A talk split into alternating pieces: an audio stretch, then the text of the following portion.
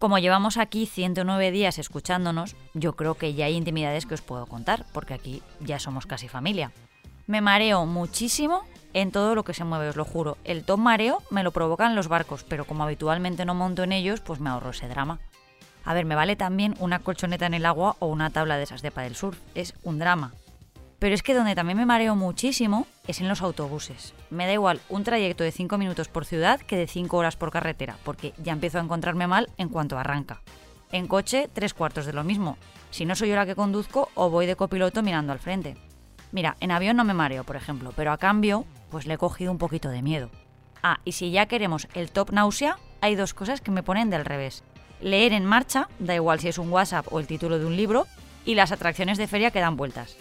Así que hoy estoy emocionadísima porque una de las buenas noticias que traigo me va a servir a mí para este asunto. Ahora os cuento. Soy Marta Hortelano y cada día, de lunes a viernes, quiero darte buenas noticias. Así que si necesitas un día sin sobresaltos, este es tu lugar seguro. Los buenos días, un podcast diario para ponerte de buen humor. Como os contaba, me mareo hasta andando, pero no soy la única. Marearse en el coche y en otros medios de transporte es un problema muy común. Afecta a la mitad de las personas que se suben a un automóvil y a la mayoría de quienes montan en barco, mientras que la incidencia es casi nula en trenes y aviones. ¿Qué sucede exactamente en nuestro cerebro para que se nos vaya la cabeza en estas situaciones? Pues la respuesta la acaba de encontrar una investigación que ha publicado la revista de la Academia Nacional de Ciencias de Estados Unidos. Y ojo al dato, las responsables de los mareos son unas neuronas, los experimentos realizados con ratones demuestran que nos mareamos cuando unas determinadas células del oído se ven alteradas o inhibidas.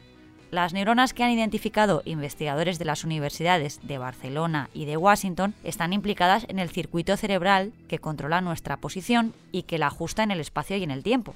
Ante la falta de coherencia con las señales que reciben de los sentidos, su actividad se modifica desencadenando la desagradable situación. Es decir, que lo que ven nuestros ojos no concuerda con lo que deberían ver mientras estamos quietos? Si vamos más al detalle, estas hormonas tienen también unas funciones importantes en el sistema gastrointestinal, ya que intervienen en la digestión y en el apetito y generan la sensación de saciedad, esa que nos indica que no debemos comer más.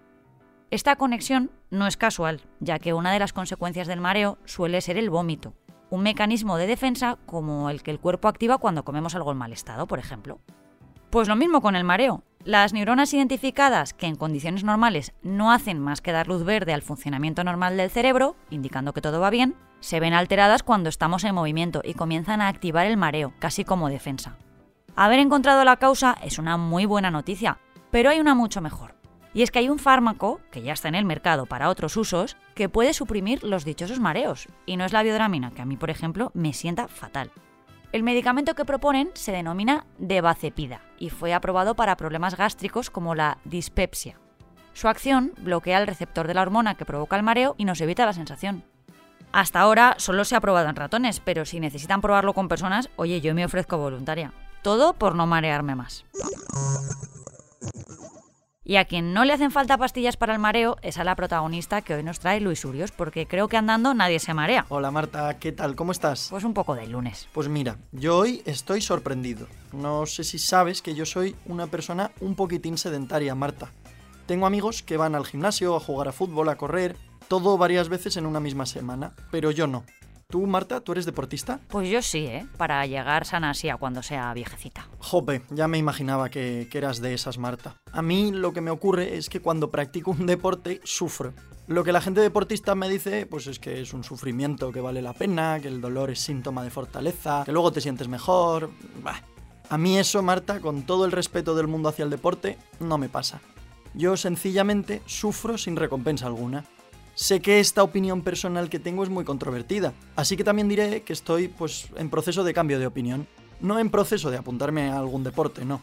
Por ahora lo dejamos en proceso de cambio de opinión. Lo de hacer deporte ya lo hablaremos. Tienes que hacer deporte. Ya lo sé, ya. Pero bueno, si te suelto este discurso de tío vago que tengo, es porque la persona que te traigo hoy, como te decía antes, me sorprende mucho.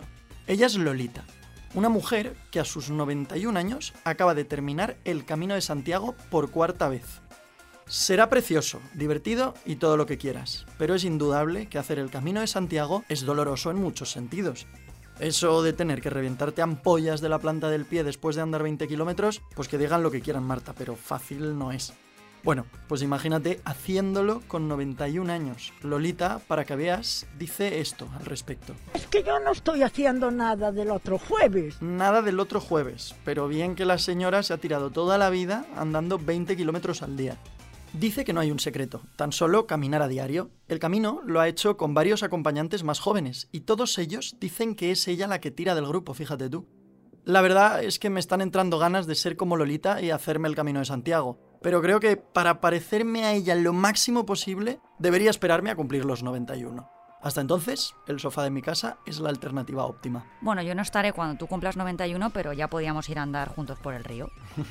Me parece perfecto.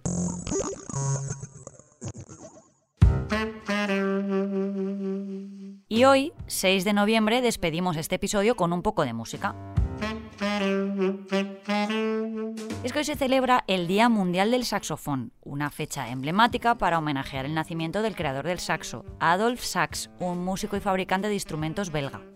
Fue con la invención del saxofón cuando su fama y prestigio aumentó, ya que este instrumento empezó a ser utilizado por las grandes orquestas militares de la época y también en la ópera. Pero su consolidación como instrumento llegó a partir del nacimiento del jazz, un género musical que cuanto más escuchas, más te gusta, o eso al menos me pasa a mí. Así que con un poquito de jazz me despido. Mañana más.